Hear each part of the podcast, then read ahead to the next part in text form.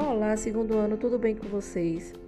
Hoje, na nossa aula de Geografia, nós vamos falar sobre as dependências da escola.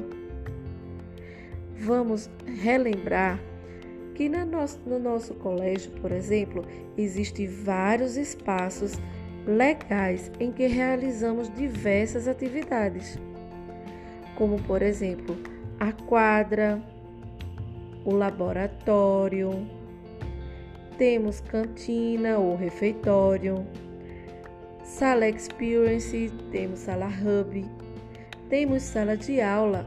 Além dessas dependências que a tia Lu citou, também na nossa escola existem banheiros, secretaria, diretoria, entre outros. E vamos perceber também nessas atividades que vamos realizar hoje que nem toda escola é igual e que cada escola tem seu jeito, ok? Agora, na página 62 do seu livro de geografia, você tem uma imagem para observar de uma escola vista de cima para baixo, onde você irá numerar cada espaço, cada dependência de acordo com a legenda. Na página 63, você vai citar três dependências da ilustração da página anterior que existem na sua escola. Você vai voltar para a página 62 e observar novamente a ilustração e escrever três espaços, três dependências que existem na imagem e existem na sua escola, ok?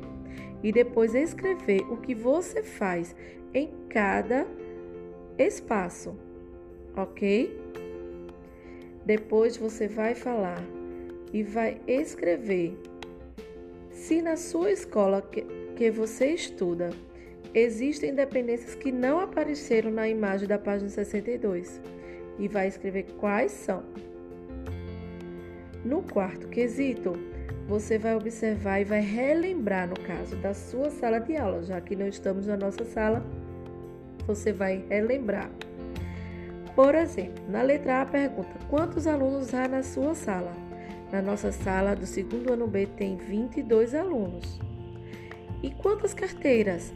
Tem 22 alunos, 22 carteiras, mas lembrando que tem a carteira de Tia Lu, então 23 carteiras, ok? Além das carteiras, que outros móveis tem na sua sala? Você também vai escrever isso, vai escrever quais outros móveis tem na sua sala e vai, vai relembrar se tem janela, se tem porta e escrever a quantidade. E depois conversar com sua família, dar a sua opinião se a sua sala de aula está bem organizada. Será que ela fica, ficará melhor para que todos para todos se ela fosse organizada de outra maneira? E qual? Então é só relembrar um pouquinho da nossa sala de aula, né? Bater uma saudade, não é, pessoal? Mas logo, logo a gente estará de volta. Agora, na página 64, lembra que no início desse, desse áudio, Tia Lu falou que existem escolas e cada escola de um jeito? Isso mesmo. Lembrando que cada escola ela tem sua localização, ou pode ser do campo, ou da cidade, ou pode ser pública ou particular, certo? E cada dependência tem seus equipamentos que podem ser diferentes uns, uns dos outros em outras escolas. Por exemplo, nesse livro você irá observar duas imagens de uma escola com um quadro ainda de giz e de uma escola com um quadro digital parecido com aquele que nós temos na nossa sala Hub da escola, onde, onde podemos realizar atividades interativas. E daí, depois dessa observação, você irá responder duas questões, ok?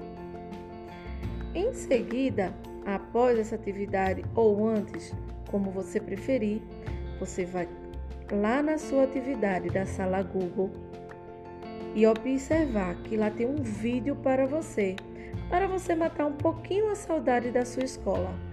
Assista ao clipe da sua escola, tá bom? Um grande beijo e uma ótima atividade. Tchau, pessoal!